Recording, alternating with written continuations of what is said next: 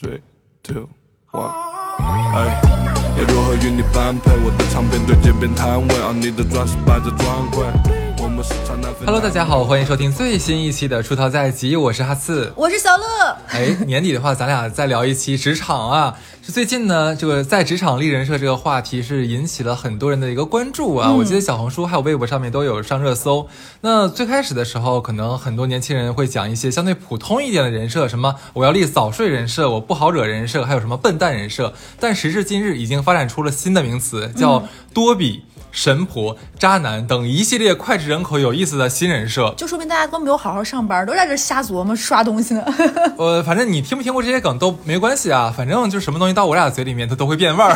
没有没有没有，开玩笑。主打一个疯癫。啊，这一期呢，不仅会盘点网上网友们发明的人设，还有我们俩自己发明的。对，嗯，大家可以跟我们一个一个去玩啊，就是很高兴你也喜欢这个主题，并且有自己的见解，来去收听。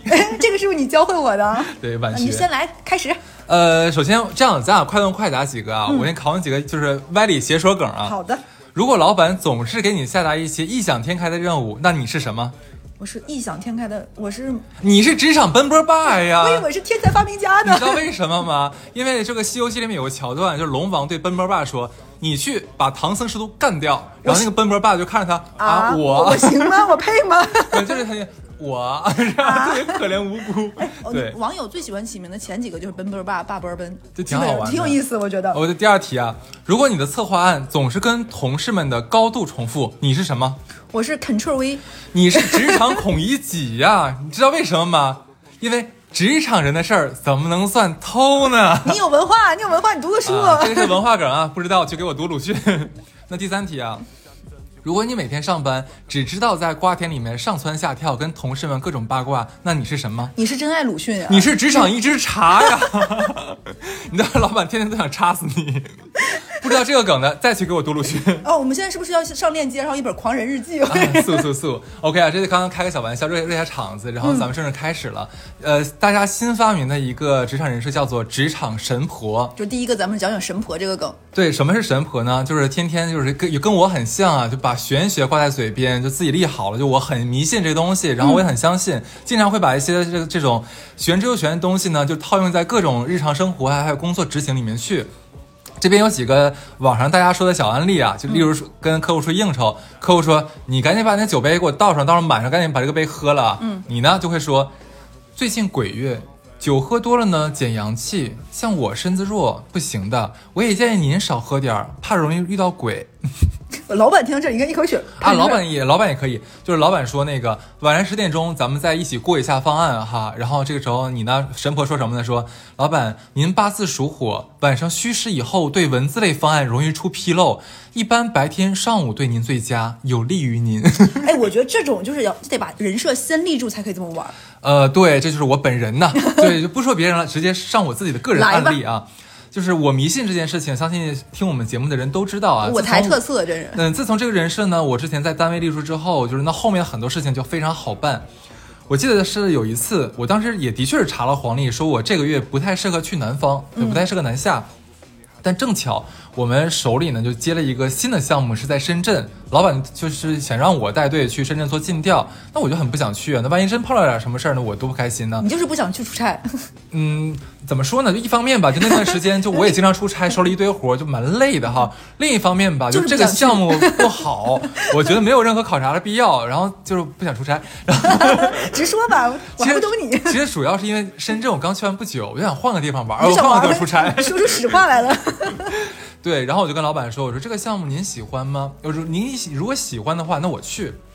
但是我要跟你讲，就是有可能做不成，因为这个月呢，就我刚算过，就我去南方是有冲的，就万事不成，而且容易招致灾祸。但是反正你如果你喜欢的话呢，我就过去跟你使劲谈。但是能不能谈下来，这个不知道。就是怎么说呢？这样吧，老板，就是为保万一，就是我把咱们集团那个法务我给你带过去。我这边给引申一个题外话，就这个法务呢，就是个事儿逼。嗯，只要他经手的事儿，就没有一个不被卡住的。就纰漏 逼，就是读懂了。对，然后就我们老板呀，我们都都很都很烦他。但最后呢，老板就不让不用让我去喽。这个真的前提是你要把你这个就是有点玄学的一个人设立住，就老板也会很审慎。嗯、但是你如果没有任何前面面的铺垫，上来就说这太假了。不断太假，老板会觉得你是不是有病？就是 就是语音你骂我就语音不详，就前面你要铺垫梗做足。你说这个，我说一个神婆啊，我有一次去兰州出差，然后兰州当地有一个呃跟我们对接的一个销售，跟分公司对接的一个销售，他就是以算塔算算塔罗牌，并且给别人上课，然后还会星座这样的，有点小出名的在当地。然后有一次呢，我们去兰州出差，正好就在领导的办公室里聊天。我们这个公司其实到了一些季度会有一些就是两两对决的 PK，那可能兰州当时就跟福州大家的体量差不多，会要结成一个队伍进行 PK。正好处处于那个季季度的结尾了，就是呃领导，然后他们稍微比另外一边逊色一点点吧。这个逊色是可能能够追得上来的，但是呢，分公司的小伙伴们就是觉得没必要了，咱们这个季度完了还有下个季度，为了这个季度拼死拼活，每天在老板面前表演，其实就是追不上的。嗯最后就差那么一点点，还是输，就跟那个神婆就暗示一下，如果一会儿老板问你了，你就跟老板，你懂吧？就铺垫一下，啊然后结果那个老板真的进去了。这个事情一定要把人设立住。那个老那个神婆直接上来就说，咱们就叫不是贬义词啊，就说。找找我算，就是这个东西呢，你还是要给我钱的，多少都得给。你看，哎，一下就把这个梗先立住了。我不是随随便便张口信口白话说说瞎话的，那随缘你要给多少。然后那个老板肯定不能说，那你说吧，你一般收多少？他说，那你就给个，一般我们就是一百六十八、两百六十八、三百九十八。说你看着给无所谓，但是钱一定要给，我们才能算。前面的铺垫就是那个老板就是在里面算两两家分公司对比之间 PK 差多少，几个点怎么追，然后就是他可能进去搭了几句话，就老板就说，哎，那你既然懂这个，旁边还有个人铺垫加纲一下就说，然后他就算了，他不可能直接跟人家说说你肯定达不成，你放弃吧，这话谁爱听？他也是对接的销售，不可能讲这个话。然后你知道他说什么吗？他上来先说，我觉得你今天这件衣服的颜色不太对。你应该换一个什么什么颜色的衣服才旺你。咱们这个季度就应该什么样的？哎，但是我现在跟你说这话，我也觉得怪不好意思，晚了点儿。我早就应该跟你说，但是我觉得我不应该多这个嘴。哎，铺垫了第一步，我当时就觉得这个话术漂亮。先是要钱，对吧？钱不是要，老板不差这一点钱。第二就是颜色不对，其实前面的路就是错了，铺垫这点。第三步就是说。我觉得你们这个月确实是很努力，这个结果不是不能翻转。你们现在是不是比对方差一点点？但是这个要使出非常非常大的力气，但这个力气可能会损耗影响到你们下个季度，嗯，会延续下来。所以就是你自己要权衡一下，但他没有说权衡这个词，就是说可能会很辛苦，但是这个辛苦未必值得。嗯，哎，这么一个铺垫，那个老板就是后面那个等，因为加班什么，后面要审批什么，那个老板说算了，这两天就算了吧。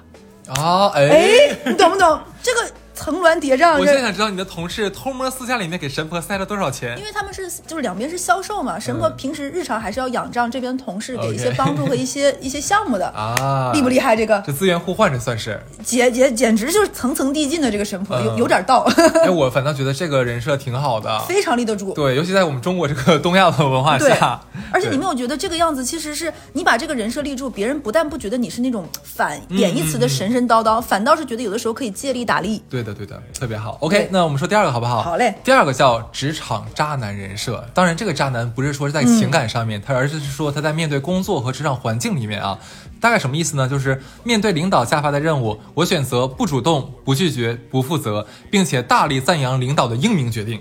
哦，这个有有有一些拿捏的玄妙技巧，你说？对我给你讲一个我之前公司的例子，很有趣啊。就是我们公司呢，因为我是之前做金融的，我们有一个很小的部门，只有两个人，叫做行业研究部，其实就是一个万年闲散部门，就是谁都用不着它。然后他们，我们也不知道他们在公司里存在的意义是什么啊，永远看他们在打电脑，就是但是永远看不出他们有什么结果产生。哇塞，能养这么一个部门，这家公司当年也是有钱。啊，但是他工资也蛮少的。就是 有一次呢，就是我记呃，应该是公司开大会。有就有我的我的同事就有一个有一个投资经理就是提议说，就希望咱们公司呢就能给我们每个人配那个万德数据库，因为当时万德数据库是以部门来买的，对，因为那个账号其实还挺贵的，一年的。好几万块钱，对公司也为了节省节省成本嘛，其实就是抠。对，然后就这样，如果我们每个人都有这个数据库的话，其实查资料什么都很方便，方便对不至于说每次都用同某一个同事的这个机器来查，就很那个什么嘛。老板。我们老板还是抠嘛，就说咱们不是有行业研究部吗？嗯，那以后就是咱行业部就可以配合工作吧。您说完这句话，正常来说，那这个部门的人应该发话，对不对？等了半天，行业部的那个经理一声不吭。没有办法，因为大家整个空气已经冷凝了。老板就 Q 了他一次，就说那个，假如说刘刘刘总，哎，刘总这个时候他抬起头，我给你讲一下刘总是个什么样的人啊？嗯，刘总呢，大概是一个马上就要五十岁，你可以你可以理解到他就是来公司养老的，就是那个咱也不知道他什么背景，能混到我们一个这种私企里面来养老，而且当时感觉我们老板又不是很喜欢他，那可能他四十岁之前是神婆呀，连上了是吗？对，脸上 串上了闭环了。就是他之前之前四十岁之前跟我们老板说，你如果不用我的话，你必有血光之灾，是吧？对，你会犯冲。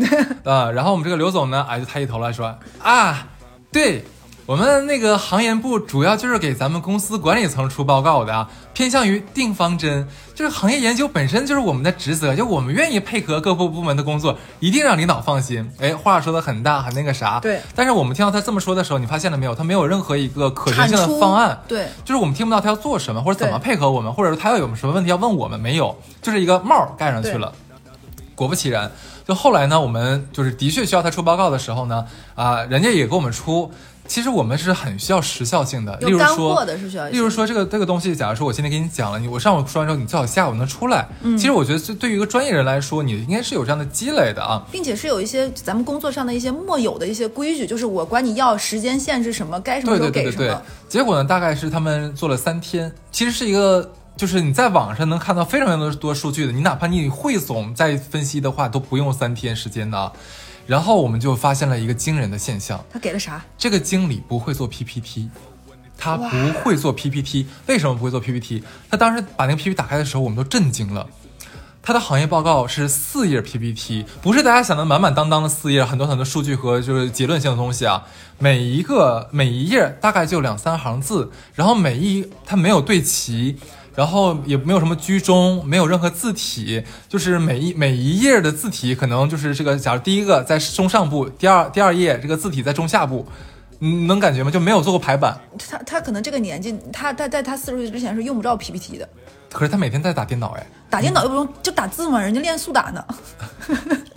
就是就是，而且你知道最牛逼是什么吗？在我们当时看到他所谓那个行业报告四页，四页里面第一页还是封面啊，那三页的东西我们都无语住了，就不知道该怎么看他这个东西了已经。然后呢，关键贼牛逼的是什么呢？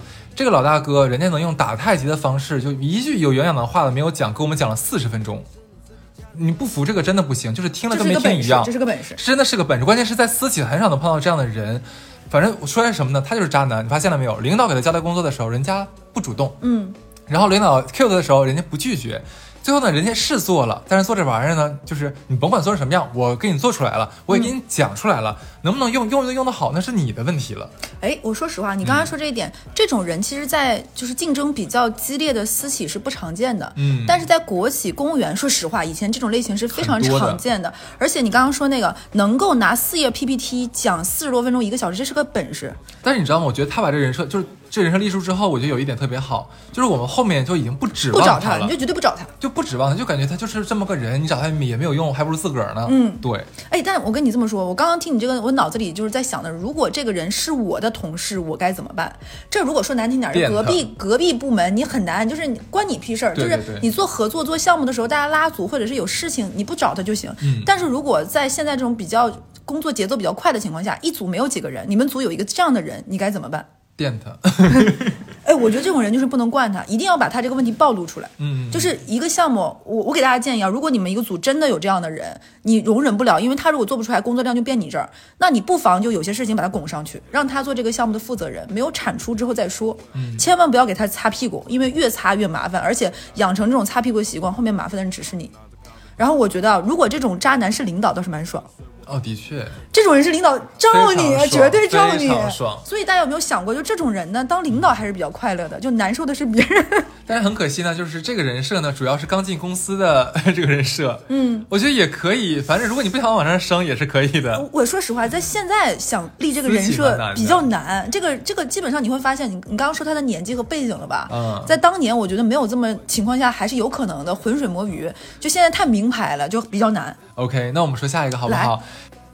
那下一个职场人设叫做职场多比。解释一下什么是多比啊？就是《哈利波特》里面的一个角色，在主人面前永远都是卑微听话的委屈包。那他呢有一套自己的说话模板，就网友们就编了个对话，咱俩来演，绎一下我我。演领导行不行？我来演多比啊来，哎，你说你这个方案到底到底怎么落地执行？啊！多比不能说，主人不让多比说。哦，坏多比，坏多比。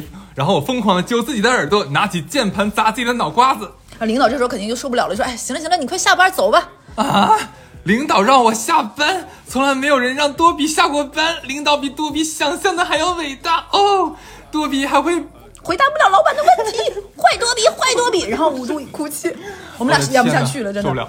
对，大概就是个这个样子啊，就很很疯逼，嗯啊，然后领导说什么好呀，可以呀，对，然后就各种就是这种，你是说卖惨吧，也不是，他就是发疯，就是发疯。我跟你这么说吧，这个人设再洋气一点，可能叫多比，嗯，内化到我们国内呢，他就是职场可云人设。你刚才夸了多比，从来没有人夸过多比 啊。什么啊？我不知道啊，怎么会这样？他比如说一个表现形式呢，就有前面有一个很戏谑的梗嘛，就是网络上就很多人会换那个，就是看起来比较弱智，就看起来就不太想跟他沟通，不能委以正论的那种表情包。我到时候可以在群那个在那个公众号里贴几个，就是会贴吧？我会贴的，我最近表现还很好的，就没有就出尔反尔像一个渣男，就是会用这种这种头像，一看起来就是不大聪明的样子，然后这样会显得你就你不需要跟他太多沟沟通。这种人呢，基本上你可以理解为他现在就选择了一种急流勇退的方式，做那些不太难、不太复杂的工作，不去做这个项目负责人，不去做那个出头鸟。然后你可他可能至少你会做一些这种呃比较零散的工作、细碎的工作，他愿意。但是你要让他负担额外，你你你就可能领导会觉得给你画饼，我不接受画饼，我也不接受那个什么，这份工作只能买我这阶段这个时间，剩下时间就算了吧。而且他们有一大特色呢，就之前我们有一个小小朋友，就比如说你跟你跟他说说。哎，这个事儿行，今天得弄完，他就会 今天今天弄完，今天就弄完，我要先做哪一步啊？今天要弄完，你跟我说今天，然后反反复复重复这一句话，对对就你你在旁边已经感受到他好像对这件事情真的很担心，又不知道要做哪一步开始。如果你教他一遍从哪一步开始，可能你还不如自己做。嗯，对。他表现出了一份我好像很上心，但我上心又不知道从哪儿上心，然后你就放弃他。但这种人呢，基本上一般。呃，在一个公司里，他其实很多这样人，你跟他观察久，你会发现他其实比谁心里都有数。嗯，有的人是真疯，有的人是装疯。真疯的人呢，你就发现那就算了吧，就放弃。装疯的人呢，他可能想的就是我下班之后我有别的事情干。哎，我这种方式有这种奇迹音效，我可以逃过很多的事情。哎，我觉得这也是一种新人设。我在想，能不能是现在的年轻人，就是是为了适应现在的职场啊？那可能就是以前是比较崇尚那种精英的人设，就是我一定要发愤图强当 CEO。但现在可能大家都知道嘛，这些工作也不好找，基本公司其实我觉得上升途径也不是那么的明朗了。而且很多指标就是变成了这种就是示弱的一种表现，可能让通过碎碎念呀，通过小发疯啊，等等等等，可能会让自己消耗一部分内耗。而且我觉得这种方式就是现在你会发现很多的这种老板那种高压式的管理下达的指标是根本就完不成的。当年可能很多人还会配合他表演，就是耶耶我要。但你说就都是波巴笨呗，巴巴波笨。就我我跟我跟大家分享一个事情啊，之前我上次跟一个朋友聊天。他说他们公司的特色是每年定的 KPI，他们都只能完成百分之七十到六十。我说这件事情就充分说明，首先这个公司的 KPI 导向就是问题的。如果每年你们都能只都只能达成六七十的话，每年还设这样的 KPI，是不是这个考核的分儿就不对，对吧？就每年都达不成。那我我举个例子，如果说大家已经拼死拼活，就像我这种人。我是一个什么样的人？听电台久了就知道。如果我每年拼死拼活到年底了，你还跟我说你今年只有七十分，我觉得对我来说是一种不可接受的。嗯，所以我觉得现现在年轻人就明白了一个事情，就是如果你老这么说我 PUA 我，我不吃这套了。你给我画这个饼，我也拒绝。你甩锅，哎，对于这种情况下，你甩锅都甩不给他。如果你把一个锅甩给一种可云多比人设的大领导，会觉得你都知道他是这个样子的人，你还让他委以重任，那是不是你这个小领导也有问题？对，但是我现在想说，领导为什么就是领导们怎么会允许公司 有一个多比存在？有的时候呢，是一些比较复杂架构的公司不太好裁人啊，有可能有一些人前面可能不是大公司比较可以混，但小公司要难一些。你有没有想过，有的人是那种多型人格，就可能他前些年走神婆，立住脚跟之后走可云。就是它是一个变形计，你知道吗？诡计多端，简直。OK，那我们说下一个啊。好嘞。下一个叫做职场端妃人设。嗯，端妃是来自于《甄嬛传》啊，她是一个位置很高的妃嫔，然后在公司里面，不 在宫里面待了很久，混的资历也是最高的。可是呢，一直不温不火。嗯，她是有什么样的一个特征呢？就是身体不好啊。当然，当然，这个就我现在说的是他在公司里面设的人设啊。嗯，我身体不好，我天天都需要早睡，我滴酒不沾，我手机啊经常是都。静音的，不然铃声太大会吓到我啊。嗯，但是呢，但是虽然我有前面这么多就是手不能提的这样的动作，可是我一心爱着公司，我永远站在领导这边。想想端妃是怎么对付呃对皇上的，对吧？他我觉得是最爱皇上的那一个。对，然后我这边有一个例子，但是这个例子呢不是在公司里面，是在我小学里面，我们班有一个这样的人。小学的时候，我我们班有一个有呃严重心脏病的小姑娘，嗯，这个是她自己说的，这具体是不是我们也不知道，反正是上小学，我是我是我是五年小学，从来没有见过她发过病啊。刚进学校的时候，就是他的家长就通知了所有的老师、班主任呢，还有校方，就说，呃，我们家孩子他有很严重的心理呃那个心脏病，他不能劳累，不能干活，不能压力大，也不能生气。呃，反正就是学校里面一切的活动呢，希望能给他豁免权。就他如果觉得不舒服的话，就不要让他上，不然有生命危险。那你说老师一听哇，那那谁还敢让他什么参加什么活体育活动巴拉巴拉？只要他说不舒服，那一刻一定会让他立刻停下来啊。那老师就说，那为了给这样的孩子一些鼓励，希望他能更好的融入班级呢，就给了他这个当纪律委员这样一个角色，其实挺好的嘛，对吧？这姐们儿她是个小姑娘啊，这姐们儿呢平时呢也没什么朋友，也不怎么爱说话。呃，但是他跟所有人都保持着很好的距离和礼貌。嗯，虽然没朋友，但是我跟谁都能也能说话，也能怎么样，也没有敌人这样子。刚开始。只是呢，大概上了两年，因为他的豁免权实在是太多了，班里面的确会新生几个呃对他有怨念的人，其中就包含了我们班的卫生委员，也是个小姑娘。对，因为卫生委员要安排人值日打扫卫生，他不干活，那永远不干不了啊，这个人家。对，但是呢，就是你可能可能记卫生委员就觉得那个时候小，没有像咱们现在想这么豁达，就觉得说凭什么你有豁免权？就凭什么？我看你平时也挺正常的，你怎么能一点活不干，对吧？你哪怕你帮大家这个抹抹抹个黑板也可以啊。他也不，他也不擦。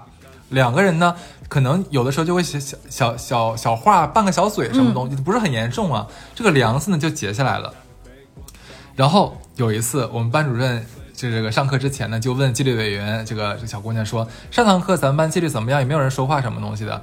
然后咱端飞啊就说：“老师，上堂课卫生委员有吃东西，然后还说话，他们那一片同其他同学都学不了习。”嗯。真的真是狠的那一堂课，就是我到现在都记得很清楚，就我们全班都在说话，绝对可不止卫生委员一个人啊！我们这个老师就行，快你快坐下吧，你别别累着你，这怎么怎么样的？然后就把卫生委员批了一顿，然后就说那个以后大家都要看好了，那个咱们纪律委员呢，就是意思就是说这个非常的严谨啊，什么怎么怎么样，把咔把一顿夸，然后忽然间话锋一转说，行了。那个端飞，要不然你直接，反正你那个，你直接把这个昨天的那个课文你背诵一下，因为反正也要跟你讲话嘛，你就背诵一下。嗯。然后我们端飞立刻，老师我难受，我想趴一会儿。有点可爱啊，是有点有趣。哎，我觉得她，你知道吗？这个姐们儿，咱不知道她是不是真的有心脏病啊？就是我，反正是五年里面，就是怎么说呢？咱也不好说什么这个，也不好，这个也不好说什么东西了。也可能人家真的有不舒服。嗯，的确，但是她这个人设立的很足。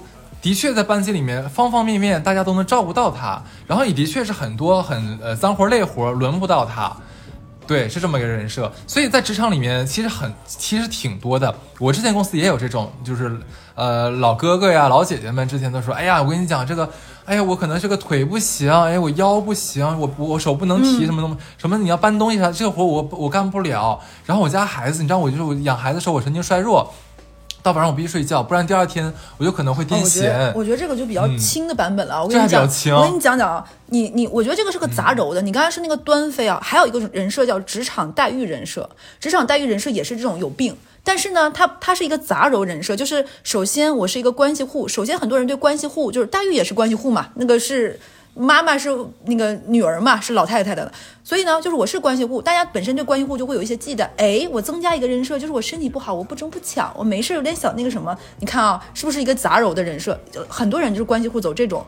但我跟你讲，这还不是那个，我要跟你说一个跟你有点类似，你不是端妃吗？我也说个影视剧里的。叫王宝钏人设，王宝钏人设，我给大家讲讲是什么样子啊？一种人设是什么？我给大家讲一个特别真实的例子，就是我之前的上一家公司，我们会对接科技数字公司，就一个大集团里的子公司。当时那家公司就非常的卷，因为已经说是要裁员，所以大家就很忙，就基本上不要说是九九六了，是一周上六天班，周日再上半天班，但每天都加班，而且很多开发测试都是在晚上，就是白天是正常系统有用嘛，然后很多涉及到客户端的都是需要晚上去维护或者发版的。所以他们经常加班。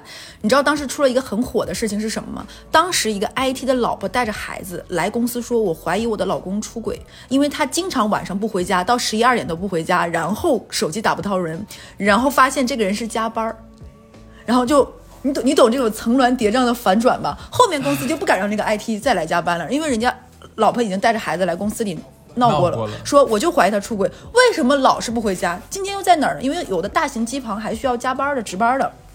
所以大家就豁免了他的加班权了，因为不行，你们家这个你太不容易了，哥们儿，你家里这个就是家庭情况比较复杂，就是嗯，难懂吧 家？庭情况比较复杂，这个很。王宝钏对吧？就苦情戏。还有一类呢，是咱俩共同的一个前同事，我不知道你记不记得了。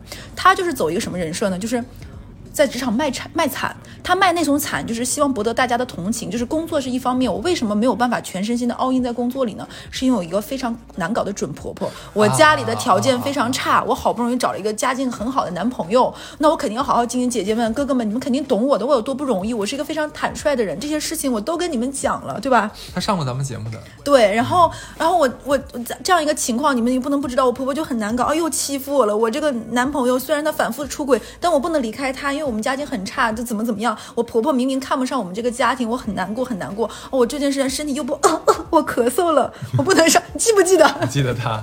就是一个黛玉加王宝钏再加端妃的集合体。对我刚才说错了，不是他上过我们节目，是他的故事曾经出现在我们的渣男渣女里，好像是不是对吧？他就是这个集合体，然后你们所有人就是已经气到咬牙切齿，但很多人就是吃这套呀。我例如我们的老板张总，张总太宠爱他了，哎呦我的天，没招儿，对不对？完全没招儿，真的。对，就是全整个集团，我们集团大概有几十万人吧，唯一一个有月经假的就是他，独享这一份儿。独享这一份儿，你这不服不当时我印象。很深刻，就是公司可能会有要求，就比如说一个人考勤出现异常多少次，嗯会有人事部门来找，还要拉着同事给他找借口。对，张总会拉着其他同事联合起来，就帮为他背书打对掩护，对我都服了，真的就是服了。真的吃得开。我觉得他可能真正的本质人设，他是一个专业神婆，啊！他吃准了，你知道，他算好就我命属火，你命属啥，咱俩就搭，哎呦我的妈，这太可怕了。对，OK，那我们说下一个，要不然来吧。下一个叫做职场太子人设，这个目前是我发现很多这种做职场公众号的人，他们比较鼓吹的一种人设方式啊，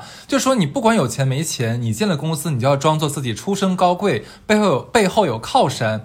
呃，例如说你在公司一定要打扮的很精致呀，然后动不动无意中掏出一个什么比较昂贵的小东西呀，但是又不说出来那种，就是让别人看到，但是自己又不炫耀。嗯，偶尔呢，请大家吃一个名牌甜品店里面比较便宜的零食，不然的话太贵了，只能买最便宜的过来发给大家。可是是名牌哦，这点你要记住。然后，但凡有人问你说：“哎呀，你是不是家里贼有钱呢？你是不是你家干干干啥的呀？”你就假装说：“哎呀，没有，怎么会呢？你你猜错了，不是这样的。”嗯，哎，你越这么说呢，其实别人越哎，我搞不清楚你这个人怎么回事了。什么什么出身？哎，你不摸不清你的？门路，不知道你后面有没有靠山了。嗯这样其实有个好处是什么？很多人他可能不敢随意的欺负你，不敢随意的踩踩过你，而且呢，就是你可以拿这个人设就可以自由的发挥自己的公主病，这个是有人有人会买账的，哎，嗯，但你说这个，我跟你说啊，就是你说这个好的这方面。我说说不好的那方嗯面，一方面就是先我先说好一下好的这方面，就是我之前有一个朋友，他去了一家大型的集团的国企，嗯就这家公司其实一方面是比较难进，另外一方面大多数都是关系户，某个大领导的女儿从国外回来，或者是安排谁谁谁老婆或者什么样的，嗯基本上现在已经。不太招人了，所以很少有真正通过市场上的这种竞聘来到这家公司。然后我这个朋友呢，其实当时正好是这个公司还是因为需要有一些人是干活的、干事儿的，所以有很少量的名额是正常市场招聘的。比如说一些项目类的或者推动类的，真的想从行业里招一些懂的人，就真的从市场的方式把我这个朋友招进去了。然后我这个朋友招进去呢，因为这家公司的平均年龄在三十五岁左右到四十岁，所以你就知道这是一家能养老的公司，而且很多人是毕业就在这家公司就没有出去过，很少招市场上的人。就有很多人试探上来问说，哎哎，那个宝儿，你是你是从哪儿？你是谁谁谁领导？你跟我说实话，咱俩都认识这么久，天天一起吃饭，你跟我说呗。他最开始跟人家实的或者说实在说说。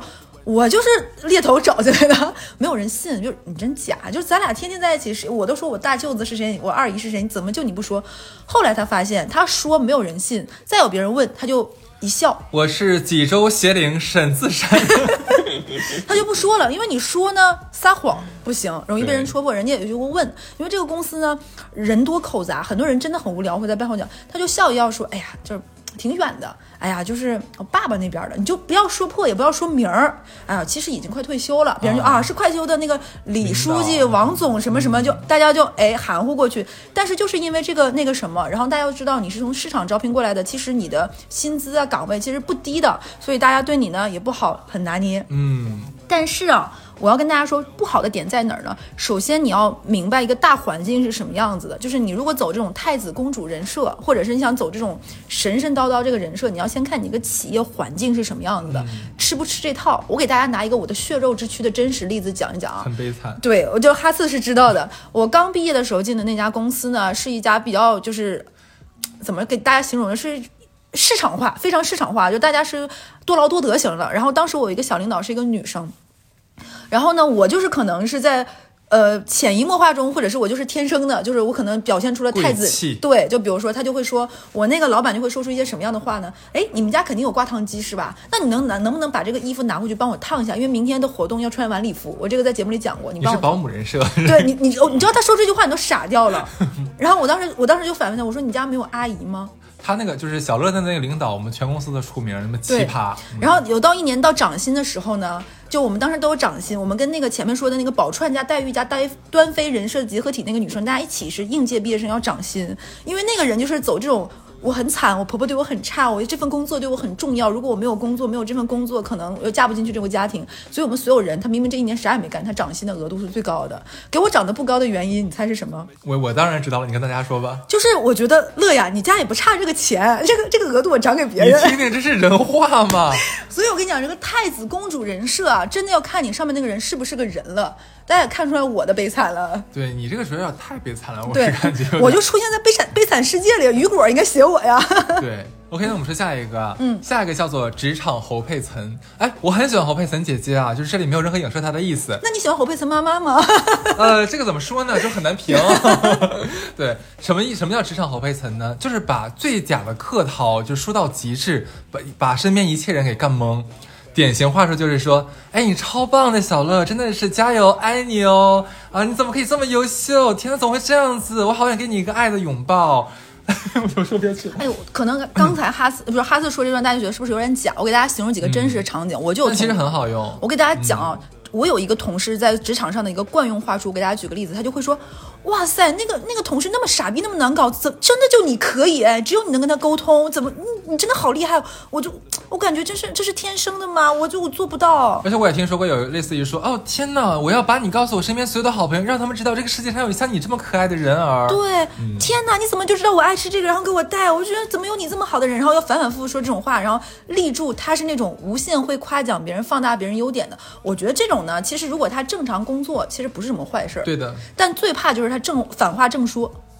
就是不要让别人觉得你在阴阳他。对，但很多人是用这种方式给你额外的加工作量。我就知道这个事情只有你能做得到，别人都不行哦，就是很棒。上次就是你，我就记得只有你能怎么怎么样。但这种事情呢，是他反向 PUA 你了。这个。你不能呃，怎么说呢？就就是我们还是蛮鼓励咱们听众们啊，如果你能的话，还是蛮省力的，在公司里面。但是你身边要有这样的人，真的是很烦。嗯，就是希望就我们不要有两个听友是在同一个部门哈。如果其中有一个是就是职场后备层，然后另外一个是多比，怎么办？万一大家抢着做职场后备层，咱俩是一组的，咱俩怎么办？小乐你真的超可爱，你知不知道？你怎么可以这么可爱呢？哈次，我就知道，我就觉得这咱们这个组如果没有你不行，你就是顶梁柱。哎呀，你才是最迷人的那一个，你不光迷人，你还能干死。道谱。这个很可怕，两个侯佩岑真的是。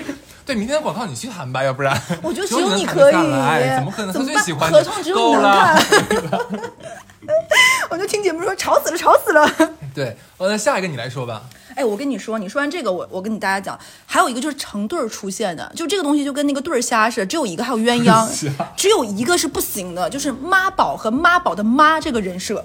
好让我就跟大家讲，就是大家都是说这个人是妈宝男、妈宝女是吧？妈宝的一旦特点就是什么事儿都要我听我妈的，嗯，我妈说了算，这个不行，我妈说这个不行，这样的女生、这样的男生我不能跟他在一起，因为我妈会反对的。我妈说什么什么，我进这家公司，我干这个事儿，我学这个专业都是我妈的，我做对的、做错的、做什么的选择都是我妈定的。就是大家知道吧？就是妈宝男，大家的定义或者妈宝女定义都是这个样子。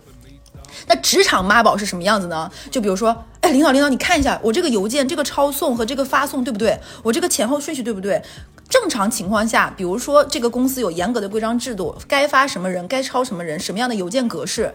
一般一个 PPT 教你教你了，这个是什么样的格式，你学一下就会了，对不对？还有就是，比如说这个公司，比如说你给领导看一次或两次，把规矩定下来了，就这样的邮件该发给什么样的人，什么样的内容，怎么样的措辞，看一遍两遍，定了一个形式，是不是也 OK 了？是的，不需要事无巨细。一般大家能想一件事情，就是我，比如说我的领导是哈次，如果我每次邮件都给你这么看，变相的意思是不是这个邮件如果真出错了，是你的责任，不是我的责任，谁终审谁负责，对吧所以大多数领导都会觉得常常正常人都会说一次就够了，你打样，你还是要立起来的，你自己能独立承担这档事儿，你是这个项目的 leader。但是我为什么说这东西跟对儿虾一样是成对儿出现呢？一般如果一个人是这个样子。他的领导不是一个妈宝妈或者妈宝爸的话，都会觉得烦。算了，你这个事情下次不要跟我汇汇报了。但是为什么说成对儿出现呢？一定是他的领导喜欢这个样子。之前我有一个朋友，他的领导是什么样的人呢？就是他在大群里发一个通知，这种通知一般就是你嘱咐我一句，我发个什么东西发就发，不行，这种通知你要给我看一遍，我要逐字看一下段落和错别字，嗯，不能有一个错字，甚至于标点符号，你要给我看完，我审核。哎呀，你怎么又有错字？怎么特别像你之前那个女领导？对，嘚嘚地那必须检查。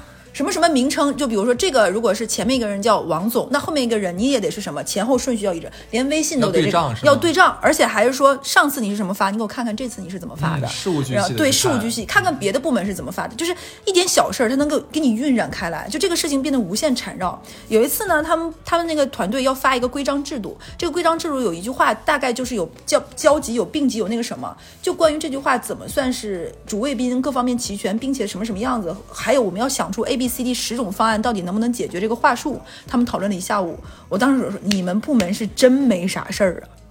这得是多闲，能够有这么长的时间来做这种这种事情，他们就是这个样子的。而且我发现，就是延续你这个讲，你刚才说的叫妈宝妈人设，嗯其实还有一个引申出来的叫做妈人设。哦什么呢？我特别喜欢在职场里当妈当爹，嗯这种。你可以说就是一进公司就是事无巨细，所有事儿我大包大揽，嗯然后我要带着大家一起做，然后可能哎呀我干了很多活之后还说呢，哎呀你说没有我可咋办呢？我就是喜欢服务你们，哎我就是喜欢跟大家一起，对不对？哎呀你说我就跟个妈似的，然后你这个衣服不能穿那么少，得多穿点怎么样的啊？一会儿什么那个工作的话你得这么做那么做，你听我的，你放心，我这个做的比你多这简直是职场祥林嫂人设呀，啊？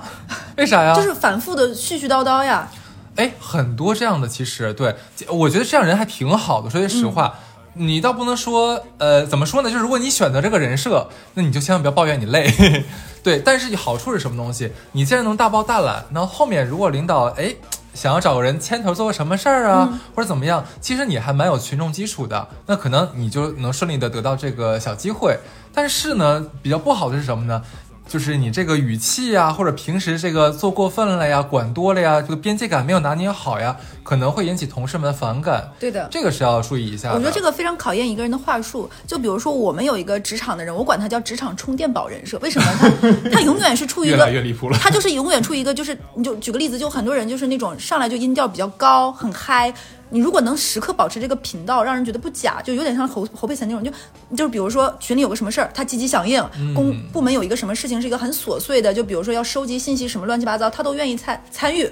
你如果永远时刻能够做这样 all in 的状态，那可以。我们就有一个同事是这个样子，比如说今天团建要去迪士尼，他能在群里提醒大家说，哦，我们可能要合影哦，大家都穿那个哪天哪天发的哪个衣服，然后肯定会有人说那个我那个衣服没带，在公司各方面，他就能说，正好我在公司哦，你们告诉我们的衣服在你们的哪个柜子里，告诉清楚，我帮你们统一都拿好哦。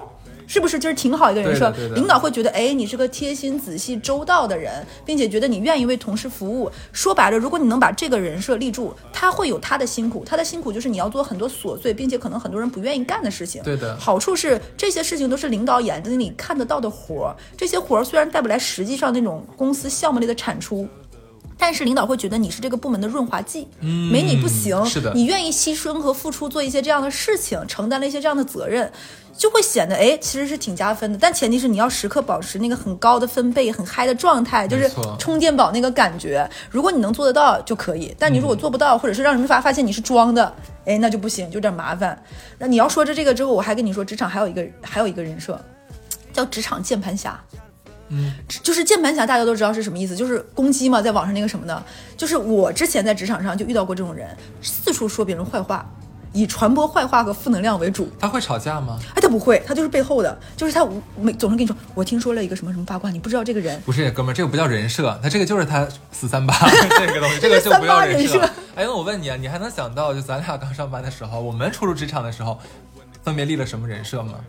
我，哎，你先说你的，你你你你你硬 Q 我，这是 我我先说好了，我觉得我刚进职场的时候是那种卷逼人设，对我就一定要拔尖儿，你知道吗？我就要出类拔萃。你真的，你看过那么多宫斗剧，你就知道刚进宫是最忌讳这种人设，少一丈红的就是这种人。没有，就是我一进公司的话，我就立刻说，家父是大理寺少卿。那你这不叫，你这职场太子人设。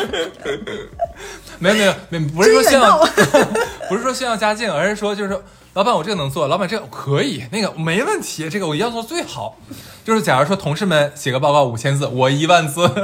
你这是卷逼人设，对呀、你这是奥利奥人设，卷奥利奥卷卷新人设。对，那个时候真的是热血激，就是热血澎湃，激情四射，每天有无数的动力去完成很多很多的事情，而且对自己要求特别高。自己假如做完一个东西，我会自己鞭策自己一遍，自己检查一遍，不开你不需要别人 PUA 你，你自己可以自己内驱。对，然后但是到职场的中后期，其嗯实慢慢岁数就大了嘛，就是真是干不动了，咱就是说，实在卷不动了，就开始面变成那种人前表现的哎云淡风轻了，但是背后呢还会偷摸使下劲的那所以你的骨。子里还是卷逼，对，就是你你外外化的形式一下包包装换了是吧？是的。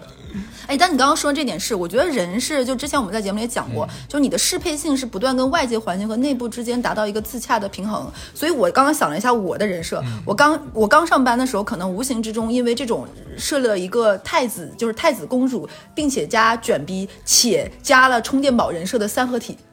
我靠，你这不电你一下？我自己都觉得自己有点贱，我做这期觉得有点讨人厌，你知道吗？有点烦人，你知道吗？就这样人，就是又又卷又能卷，然后又那个什么，还在领导面前哇讨人厌。他们知道你是江南织造苏妙清之妹，他心里面就想把我当夏冬春啊。笑死了。就是这一期就差不多到这里了。那想问一下各位，你们在初入职场的时候会给自己立人设吗？如果立了，立了什么人设？可以在评论区告诉我们。但是他们万一在评论区都说我没有呀，谁和你们那么装？那怎小心？电你哦。那这就这样吧，好，拜拜。拜拜。找借口靠近你，装富二代啥都不缺。这束花送给你，其实是门口的杜鹃。要刷点小司机，想看星空只能露天。你不会我气息，可我相信你会复原。阳光满车的午夜，醉倒在路边，这种感觉像五月天。晚点要去哪里问了五遍，心照不宣，那可乐碰到薯片。接接下来。